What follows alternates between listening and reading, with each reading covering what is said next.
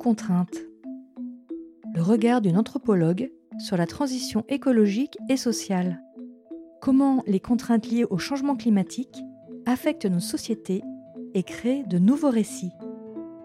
Un podcast réalisé par Fanny Paris, alias Madame l'anthropologue, en partenariat avec le média Novétique.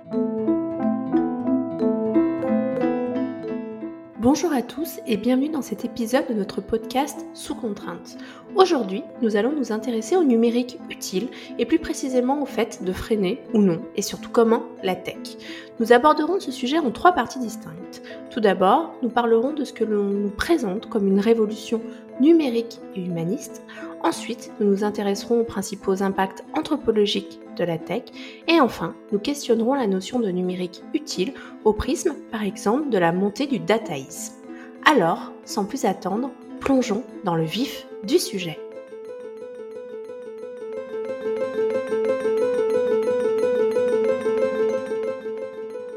Il a fallu 3600 jours à Netflix pour atteindre 100 millions d'utilisateurs, 1800 jours à Twitter, 1650 jours à Spotify, 1620 jours à Facebook, 900 jours à Instagram et seulement 270 jours à TikTok pour réaliser cet exploit. Cependant, un nouvel acteur a radicalement révolutionné cette échelle de temps. ChatGPT, qui a rassemblé 100 millions d'utilisateurs en seulement 60 jours. Là, pour le coup, je pas vous mentir, il se passe un truc, mais vraiment un gros truc. D'ailleurs, aujourd'hui, il y a pléthore d'articles, de reportages et de discussions qui traitent bien évidemment de ce sujet, mais également de manière plus large de la 5G, des métavers, des vidéos HD qui consomment un max et qu'on regarde en boucle sur nos fils d'actualité, etc. Du coup, dans cet épisode, on va se focaliser uniquement sur certains éléments d'analyse issus de mes travaux de recherche, car je taffe pas mal sur ces questions, et ça depuis des années. Ce soit autour de l'impact des systèmes techniques intelligents sur notre manière de voir le monde, ou alors sur l'impact, bien évidemment, des contraintes sur les pratiques et les représentations de la tech dans notre société. D'ailleurs, je suis directrice de la recherche en design éthique pour une boîte qui travaille sur ces questions. J'ai un bouquin à ce sujet qui sort en octobre prochain et que j'ai coécrit avec Cyril de Sousa Cardozo. Ce petit préambule étant fait, commençons par nous intéresser aux imaginaires qui sont drivés par la tech. Ces imaginaires sont une très belle excuse pour comprendre les enjeux sous-jacents liés à notre sujet. La révolution numérique et humaniste se caractérise par un renouvellement des imaginaires liés au potentiel transformateur des technologies numériques pour repenser les relations à la fois sociales, économiques et environnementales. La révolution tech actuelle va englober différents exemples de technologies émergentes.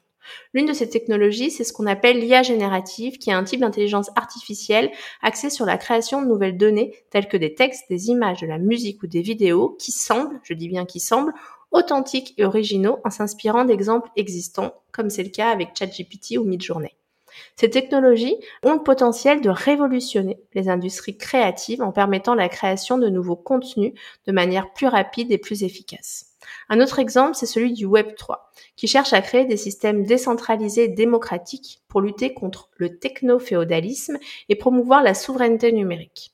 Le Web 3 va utiliser des technologies telles que la blockchain pour créer des infrastructures numériques qui sont moins vulnérables, par exemple aux cyberattaques ou aux violations de la vie privée, tout en offrant des opportunités de participation et de gouvernance démocratique. Commençons par le techno-féodalisme. C'est un concept sociologique qui décrit un modèle socio-économique émergent où on va avoir un petit nombre d'entreprises technologiques puissantes, souvent appelées big tech, qui exercent un contrôle disproportionné sur les ressources numériques, les données et les infrastructures mondiales. Cette situation va créer une structure hiérarchique similaire au système féodal médiéval où les seigneurs, qui sont devenus des grandes entreprises technologiques, exercent un contrôle sur les terres et les ressources et les paysans qui sont maintenant les utilisateurs et qui étaient soumis à leur autorité. Un exemple de techno-féodalisme est le contrôle exercé par des entreprises telles que Google, Amazon, Facebook, Apple et Microsoft sur les données des utilisateurs. Ces entreprises, elles vont collecter, stocker et monétiser nos informations personnel à des fins publicitaires et commerciales, créant une dépendance des utilisateurs à leurs services et limitant leur autonomie et leur souveraineté numérique. À ce sujet, par exemple, on a la sociologue américaine Shoshana Zuboff qui a développé le concept de capitalisme de surveillance pour décrire cette nouvelle logique économique où les entreprises tech tirent profit de la collecte et de l'analyse des données des utilisateurs pour prédire et influencer leur comportement. Ce capitalisme de surveillance, selon elle, contribue à renforcer le techno-féodalisme en concentrant le pouvoir et les ressources entre les mains d'un petit nombre d'acteurs. Un autre exemple, c'est tout ce qui va être lié à l'économie des plateformes et l'économie des petits boulots où on va avoir des travailleurs indépendants qui vont être liés à des plateformes numériques telles que Uber ou Deliveroo pour trouver du travail.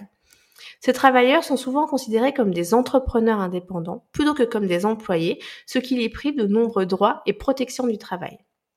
À ce sujet, on a l'économiste britannique Standing qui décrit cette situation comme celle du précariat, un nouveau groupe social caractérisé par une insécurité économique et sociale croissante.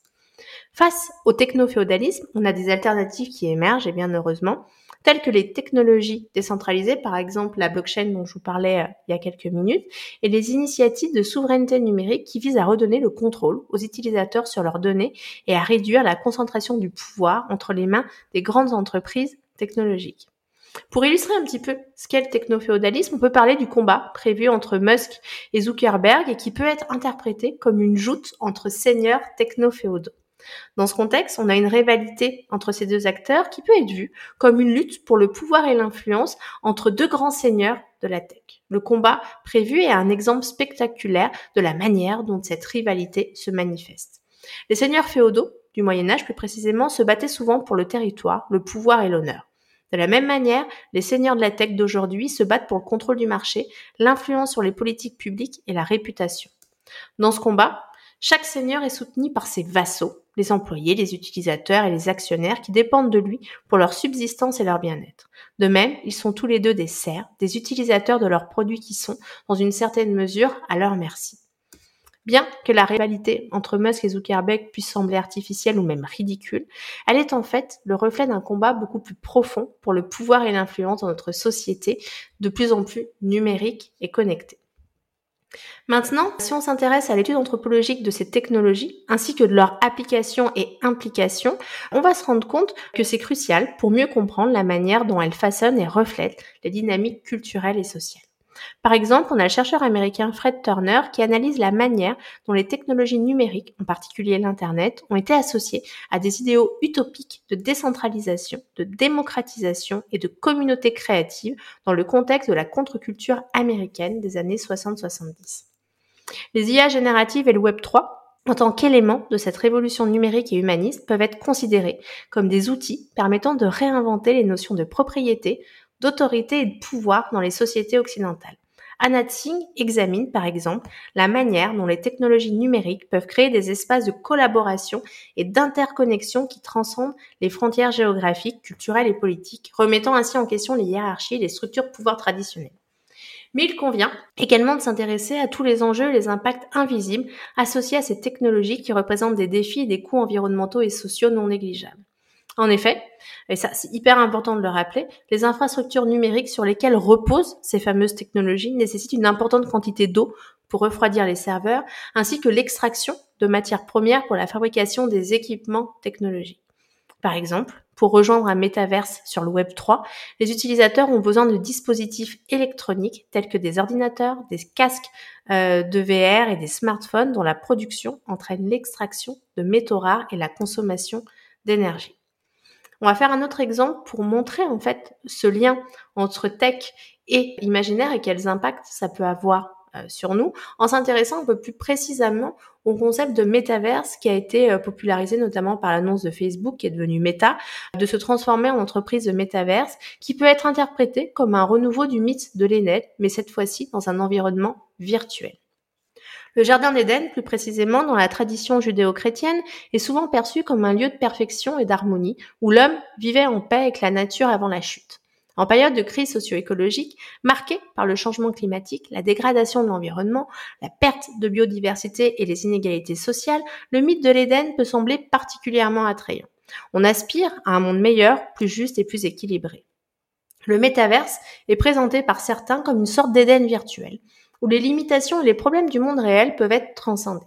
Dans ces mondes numériques, on pourrait vivre des expériences impossibles dans la réalité, créer ses propres environnements, interagir avec des personnes du monde entier et même façonner son identité virtuelle comme on le souhaite.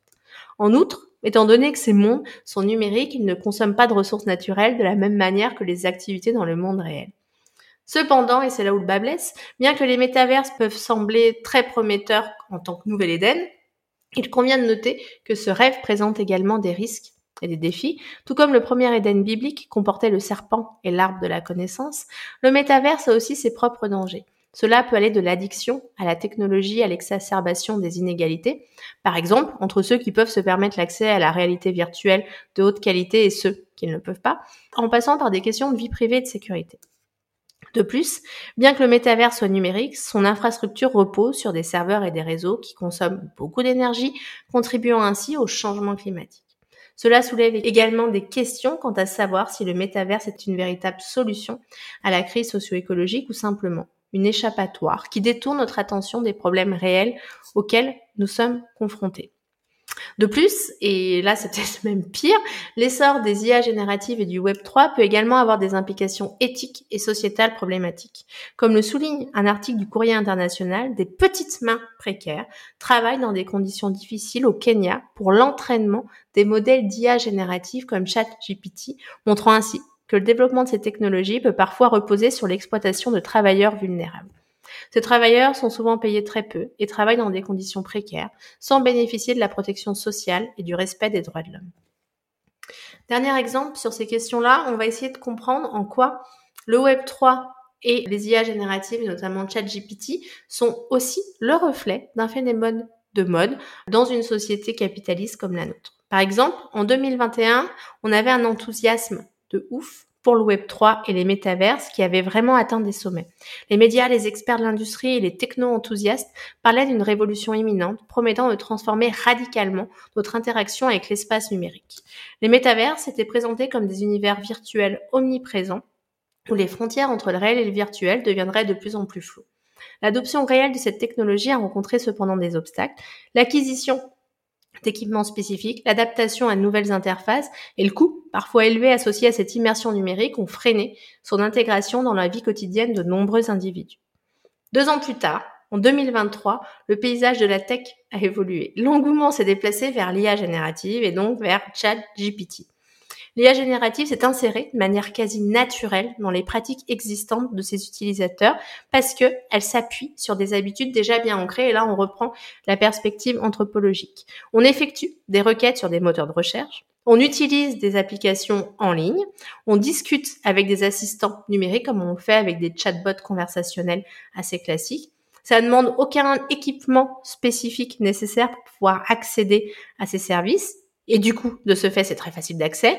Et on n'a pas forcément de changement majeur dans les habitudes des utilisateurs.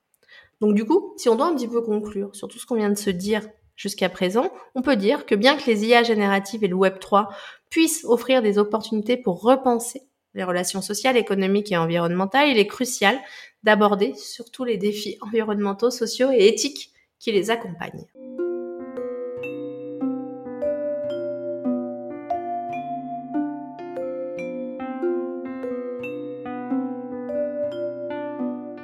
D'un point de vue anthropologique, la question qui se pose alors est la suivante. Quels sont les impacts anthropologiques de la tech sur notre humanité? Pour tenter de répondre à cette question, nous allons centrer notre réflexion sur les IA génératives, c'est-à-dire les technologies de type ChatGPT, Bard ou Midjourney, pour essayer de comprendre ce qui se joue en nous quand nous les utilisons. Premièrement, on peut s'intéresser au concept de l'animisme industriel à l'intersection de l'anthropologie et de la technologie, qui est une extension du concept d'animisme, c'est-à-dire les non-humains, comme les objets et les plantes, ils sont considérés comme dotés d'une âme au monde des objets techniques. Il s'agit de l'attribution d'intentions et de caractéristiques spirituelles à des objets technologiques dans une dynamique qui opère dans les deux sens. D'une part, on a des personnes qui prêtent une âme aux objets technologiques et d'autre part, ces objets semblent, aux yeux des humains, s'émanciper de la main humaine qui les a créés. Ce phénomène est le reflet de la complexification croissante des objets techniques qui va de pair avec une perception anthropomorphique de plus en plus marquée de la part des humains. L'anthropomorphisme, deuxième notion, c'est un concept qui fait référence à l'attribution de caractéristiques humaines, d'émotions ou de comportements à des objets non humains, tels que des animaux, des plantes ou des objets inanimés. Dans le contexte de la tech et de l'industrie, l'anthropomorphisme peut être observé dans la manière dont les gens attribuent des qualités humaines aux machines, aux robots, aux dispositifs technologiques ou aux systèmes informatiques. L'animisme industriel, en ce sens, est donc, du moins pour partie, la conséquence d'une anthropomorphisation croissante des robots due aux évolutions tech.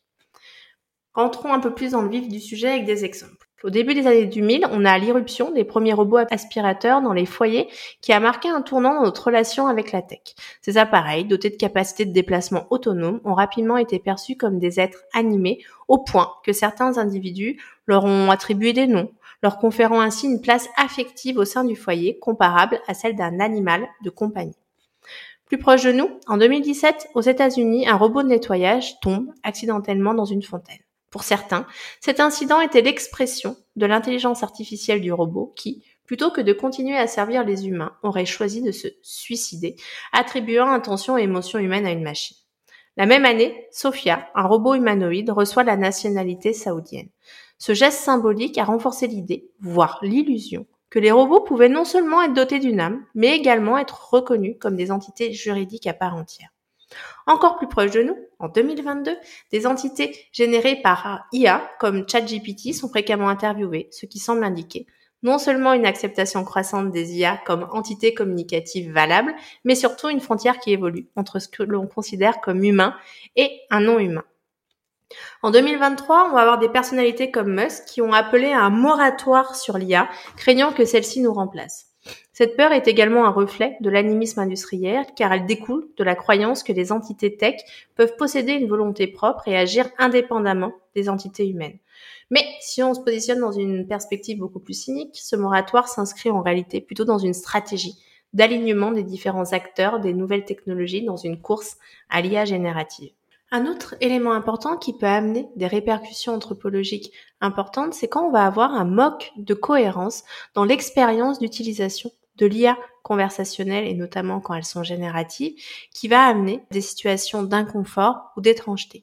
Pour décrire ce phénomène, on parle de la vallée de l'étrange, qui est une théorie émise pour la première fois par le roboticien japonais Masahiro Mori en 1970.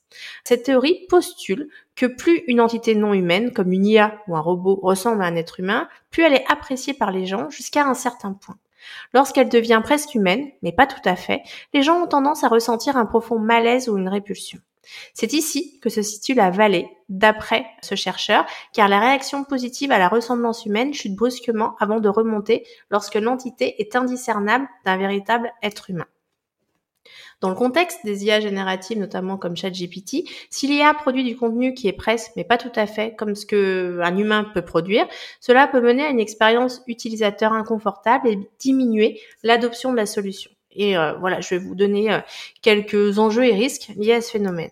Le premier, c'est les réactions émotionnelles négatives, c'est-à-dire que si une IA générative est conçue pour être trop anthropomorphique ou réaliste, elle peut déclencher une réaction négative chez les utilisateurs, les rendant mal à l'aise ou méfiants envers l'IA.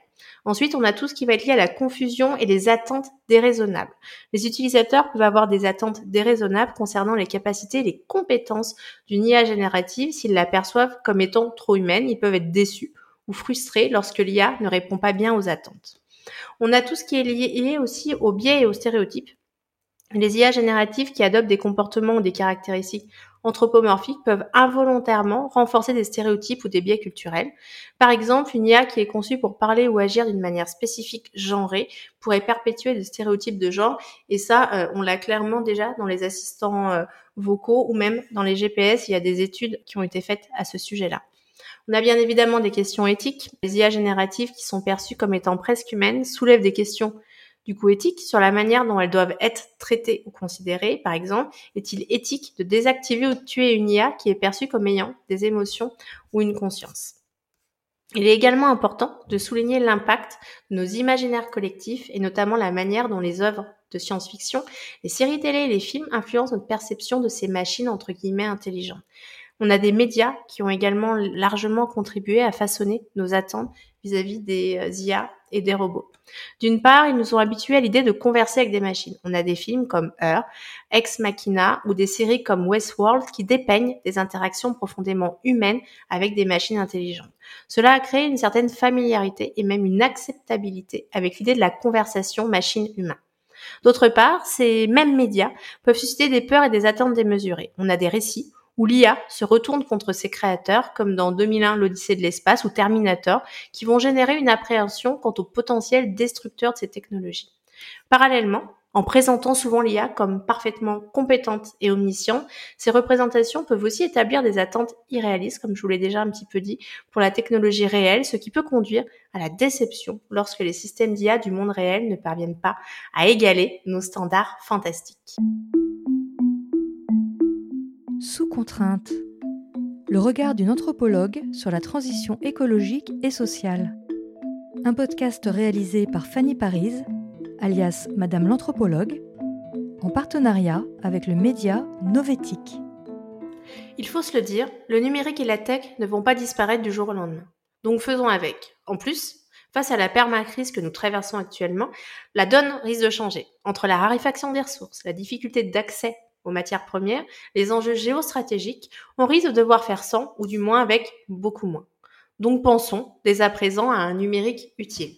Mais c'est quoi un numérique utile ou quelle est la définition que je vais mettre derrière? Pour moi, numérique utile, c'est choisir d'avoir de la tech dans un scanner pour détecter le plus tôt possible des cancers plutôt que le dernier casque de VR pour aller dans un métaverse à la con. C'est aussi se dire que parfois, il vaut mieux pratiquer une dénumérisation de certaines pratiques ou services plutôt que d'avoir du numérique à tout prix. Bref, le numérique utile, c'est faire des choix et prendre des engagements. Cette réflexion est nécessaire pour tenter de juguler la montée du dataïsme, c'est-à-dire la religion des data dont parle initialement le mec qui a inventé le néologisme des bobos et ensuite qui a été repris par l'historien Harari, et de la perception magique de la tech parce que toute technologie qui paraît tellement performante et complexe qu'elle renvoie à une dimension magique. Après, on revient vers le technoféodalisme et on n'est jamais bien loin d'un nouvel obscurantisme qui peut nous amener je ne sais où. Donc, Pensons tout de suite, et c'est ce que je vais vous proposer dans cette partie, aux transformations sociétales. Transformation sociétale, on peut la prendre et la penser de différents axes, mais je vais vous donner deux illustrations potentielles. La première, c'est le paradoxe de Moravec, qui montre comment les IA génératives et la tech, de manière plus euh, générale, peut changer la société et les rapports de force et de domination au sein du corps social. Le paradoxe de Moravec, c'est quoi? Contrairement à ce que l'on pourrait instinctivement penser, que les tâches qui nous semblent complexes sont souvent plus faciles à automatiser que celles qui nous paraissent simples. En d'autres termes, les tâches qui nécessitent une intelligence de haut niveau, comme les échecs ou les mathématiques, peuvent être plus facilement exécutées par une machine que celles qui nécessitent une perception sensorielle et motrice, comme la reconnaissance d'objets ou les tâches ménagères. Si on applique ce paradoxe à l'arrivée des IA génératives de type GPT, eh ben on se rend compte que ces modèles sont capables de générer du texte de manière très réaliste à un tel point qu'il peut être difficile de distinguer le texte généré par une machine de celui écrit par un humain. Ils sont également capables de comprendre et de répondre à des instructions complexes, de participer à des conversations et même de rédiger des documents techniques ou des articles de blog. Dans ce contexte, les professions qui pourraient être le plus impactées sont celles qui impliquent une grande part d'écriture et de recherche documentaire. Donc là, on se le dit clairement, moi je suis très mal barrée. Par exemple, les rédacteurs, les traducteurs, les journalistes et même certains types de juristes pourraient voir une partie de leur travail automatisé. En revanche, des métiers nécessitant une compréhension fine du contexte social, culturel, émotionnel ou éthique, une interaction directe avec des personnes ou une manipulation d'objets dans le monde physique seraient, elles, moins susceptibles automatisé. Dernier élément et dernière notion qui me paraissait importante, c'est celle de la valeur étendue appliquée à l'IA générative. La valeur étendue, tout d'abord, va se référer à la valeur produite tout au long du cycle de vie d'un produit ou d'un service en intégrant les impacts sociaux, environnementaux et culturels. En contexte d'IA générative, cette notion peut être cruciale pour évaluer l'impact global des technologies et des processus liés à l'IA. Prenons par exemple le choix entre euh, ce que je vous disais tout à l'heure, entre un scanner médical équipé d'une IA générative et un objet de domotique plus traditionnel. D'une part, le scanner médical doté d'une IA a la capacité d'améliorer le diagnostic et le traitement des maladies, contribuant ainsi à la santé publique et à la qualité de vie. Cependant, sa production nécessite l'utilisation de terres rares, dont l'extraction a des conséquences environnementales et sociales significatives et dont l'accès devient de plus en plus restreint en raison de leur raréfaction. D'autre part, l'objet de domotique, bien qu'il puisse offrir des avantages en termes de confort et d'efficacité énergétique, utilise également des terres rares dans sa fabrication. De plus, sa valeur pourrait être moins perceptible ou moins directement liée à des enjeux sociétaux critiques tels que la santé. Ainsi, en tenant compte de la valeur étendue, nous devons évaluer non seulement les avantages immédiats des produits et des services, mais aussi les impacts à long terme de leur production et de leur utilisation. Cela pourrait nous conduire à prioriser l'utilisation de ressources rares pour des applications qui génèrent une valeur sociétale plus élevée, comme le scanner médical avec l'IA générative, plutôt que pour des objets de consommation plus courants. Du coup, ce qui est intéressant avec cette notion de valeur étendue, c'est que ça encourage une réflexion plus large sur la création de valeur et sur les impacts de nos choix tech et de consommation. Ça invite également à repenser nos habitudes et à adopter des pratiques plus responsables afin de réduire les impacts négatifs de nos activités sur la société et l'environnement. Bref, c'est penser à un numérique utile et un numérique utile, ça amène très rapidement à une dénumérisation d'un ensemble de pans de notre vie quotidienne.